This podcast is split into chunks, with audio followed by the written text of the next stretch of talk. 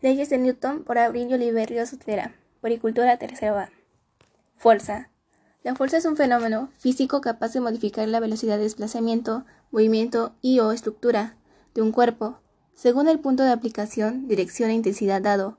La fuerza es una magnitud vectorial medible que se representa con la letra F, y su unidad de medida es el sistema internacional es el Newton, N, denominado así por honor a Isaac Newton. Sistema de referencia. Sistema de referencia al grupo de convenciones que es un observador emplea para la medición de las magnitudes físicas de un sistema determinado. Esto quiere decir que los valores de dichas magnitudes están vinculadas al sistema de referencia en cuestión. Los sistemas de referencia suelen ser un conjunto de coordenadas. De esta manera, es posible situar distintos puntos en el espacio físico y ubicar sucesos en un orden cronológico. Primera ley de Newton. La primera ley de Newton es conocida también como ley de inercia. Nos dice que, si sobre un cuerpo no actúa ninguno otro, éste permanecerá indefinidamente moviéndose en una línea recta con velocidad constante. Por tanto, que un cuerpo no puede cambiar por sí solo su estado inicial.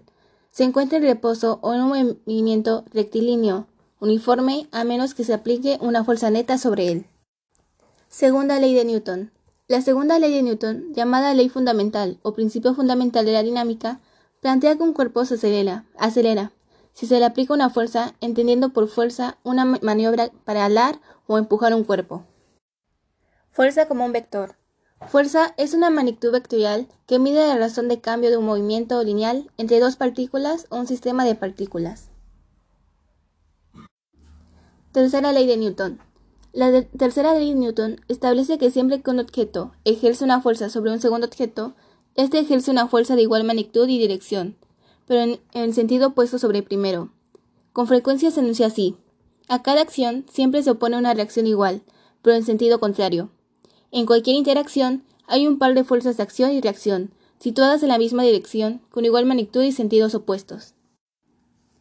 Peso de un cuerpo. En física, el peso es una medida de la fuerza gravitatoria que actúa sobre un objeto. El peso equivale a la fuerza que ejerce un cuerpo sobre un punto de apoyo, originada por acción del campo gravitatorio, local sobre la masa del cuerpo. Por ser una fuerza, el peso se representa como un vector, definido por su módulo, dirección y sentido, aplicado en el centro de gravedad del cuerpo y dirigido aproximadamente hacia el centro de la Tierra. Movimiento planetario. Las leyes de Clipper o leyes de movimiento planetario son leyes científicas que describen el movimiento de los planetas alrededor del Sol. Reciben el nombre de su creador, el astrónomo alemán Johannes Kepler.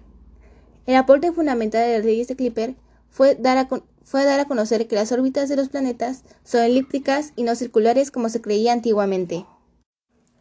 Primera ley. La primera ley de Kepler se conoce también como ley de las órbitas. Determina que los planetas giran alrededor del Sol describiendo una órbita con forma de elipse. El Sol se ubica en uno de los focos de la elipse. El enunciado de la primera ley de Kuiper es el siguiente. Los planetas se mueven de manera elíptica alrededor del Sol, el cual se sitúa en uno de los focos de la elipse. Segunda ley. La segunda ley de Clipper se conoce como la ley de las áreas. Establece que el radio vector barre áreas equivalentes en un mismo intervalo de tiempo. El radio, el radio vector es una línea imaginaria que conecta un planeta con el Sol, por lo tanto, su longitud varía según la distancia entre ambos. El anunciado de la segunda ley de Clipper es el siguiente. El radio vector que une a un planeta con el Sol barre áreas iguales en tiempos iguales. Tercera ley. La tercera ley de Clipper se conoce como ley de los periodos o ley de las armonías. Permite comparar las características del movimiento de los planetas entre sí. La comparación toma en cuenta el periodo orbital y el radio de órbita de cada planeta. El periodo orbital es el tiempo que demora un planeta en dar vueltas completas al Sol. El radio de la órbita del semije mayor a la elipse. El enunciado de la tercera ley de Clipper es el siguiente. El cuadrado del periodo orbital de cualquier planeta es proporcional al cubo de radio de la órbita.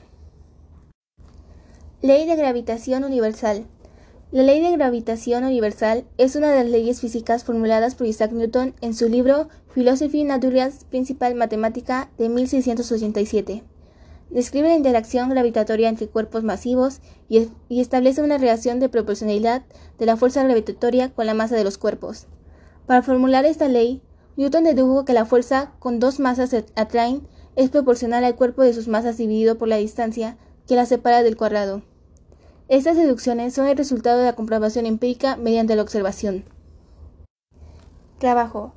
El trabajo es un, ejemplo es el siguiente. Si efectuamos una fuerza horizontal sobre una caja apoyada en el suelo, podemos conseguir que ésta se mueva en dirección y sentido a la fuerza. Decidimos entonces que hemos realizado un trabajo. Ese trabajo es directamente proporcional a la fuerza efectuada a la distancia recorrida. Energía. Energía es la capacidad que tienen los cuerpos de producir trabajo. La energía se manifiesta en diversas formas, mecánica, calórica, eléctrica, luminosa, química, etc. Hasta hace pocos años se pensaba que materia y energía eran dos entes de naturaleza completamente distintas. Sin embargo, a principios del presente siglo, el científico americano Albert Einstein, en su teoría de la relatividad, afirmó que la masa se puede transformar en energía. Esta conclusión, a la que Einstein llegó por procedimientos teóricos, fue confirmada más tarde por experiencia la bomba. Potencia. En física, potencia es la cantidad de trabajo, fuerza o energía aplicada en un cuerpo, en una unidad de tiempo. Se expresa con el símbolo P y se suele medir en vatios o watts, y equivale a un julio por segundo. Una fórmula para calcular la potencia es P es igual a T sobre T, donde T equivale a un trabajo en julios y T se corresponde por el tiempo en segundos.